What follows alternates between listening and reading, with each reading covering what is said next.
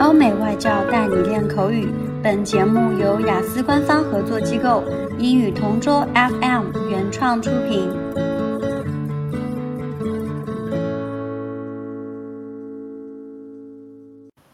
Describe a game show or a quiz program you watched on TV or online. I've always enjoyed watching game shows on TV, and one in particular that I liked is called The Brain Game, which is a game show that has been broadcast in China for a few years. I first watched this show when I was at home by myself on a Friday or Saturday night, and I found the show quite entertaining. I remember tuning in for a couple of minutes to see what it was about, and I ended up watching until the end of the episode. The aim of the game show is to find a contestant who has exceptional brain power. It pits two teams against each other and they complete various puzzles and tasks in order to find a winner. It stands out from the crowd a little bit because it doesn't offer a cash prize or a reward.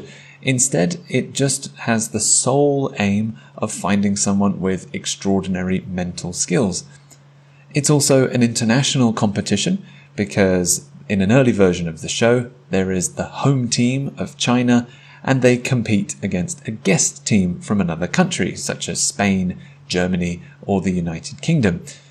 The contestants compete in various challenges designed to test their brain power. They have to identify tiny differences between two detailed pictures. They have to memorize patterns and they also have to do some speed cubing, which means solving a Rubik's Cube as fast as possible. The best contestants go head to head until they're eliminated and a grand champion is crowned. Uh, it was a refreshing break from the usual trivia or variety show because it focused more on brain power and logical deduction, so I enjoyed it very much, and if it's on TV again, I'll definitely watch it.